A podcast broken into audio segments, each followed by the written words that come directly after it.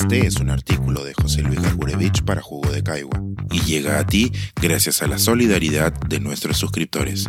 Si aún no te has suscrito, puedes hacerlo en www.jugodecaigua.pe. Ahora puedes suscribirte desde 12 soles al mes.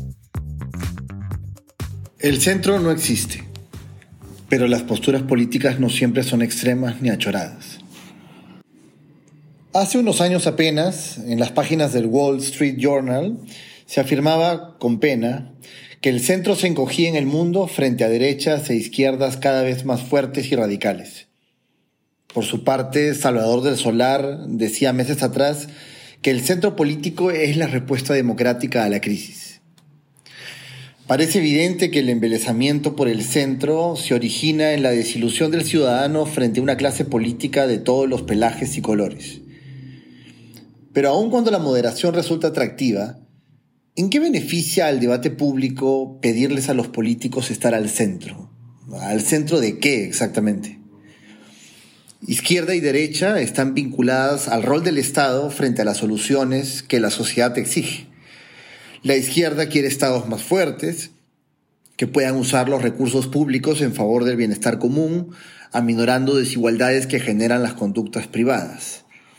La derecha quiere estados más reducidos, dedicados solo a los sectores y regulaciones indispensables, que habiliten y faciliten las decisiones privadas, aspirando así que se logre el progreso y el beneficio de todos bajo las reglas de la competencia.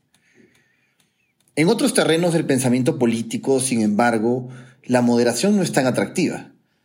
O tiendes al conservadurismo o al progresismo. No, estas etiquetas no son exclusividad de la derecha y de la izquierda, respectivamente. Este es otro campo de ideas.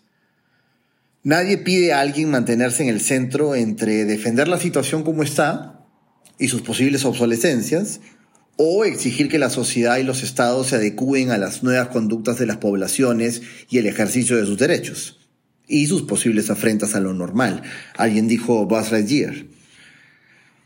O entre el totalitarismo y el liberalismo.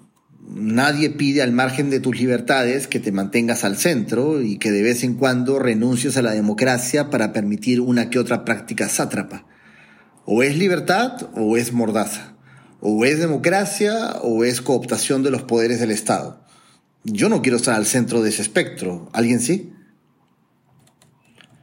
Cuando los derechos y las libertades están en juego, pareciera que no es tan fácil estar en el medio. Y entonces, ¿por qué cuando el rol del Estado está entredicho queremos estar al centro? Arrogarnos con ello que solo este centro piensa en el ciudadano y que todos los demás es extremista. Y para colmo, esperar que ello sea convocante políticamente. Si en algún terreno de la contienda ideológica los políticos se juegan el todo por el todo, es en el rol del Estado. ¿Por qué pensar que los políticos renunciarán a ese debate cuando estar al centro es pisar una zona débil y tibia para sus trayectorias y para quienes representan? Cuando se tiene que resolver un problema público, se ponen ante el político un conjunto de dilemas éticos que se resuelven con una secuencia de decisiones, muchas veces combinadas entre diferentes ámbitos de esos polos ideológicos. Para solucionarlo se necesita tomar una postura efectiva, comunicable y muchas veces urgente. Nadie aspira a ser líder convocando al ni chicha ni limonada. Exijamos tomar posturas, nunca radicales, nunca choradas, pero sí firmes frente a los problemas. Y haremos el terreno para que existan izquierdas y derechas equilibradas y consistentes que sepan hacer fuerza política con todos los colores. La entelequia de centro en un país sin partidos solo nos está llevando a peores extremos. Este es un artículo de José Luis Gargurevich para Jugo de Caigua y llega a ti gracias a la solidaridad de nuestros suscriptores. Si aún no te has suscrito, puedes hacerlo en www.jugodecaigua.pe. Ahora puedes suscribirte desde 12 soles al mes.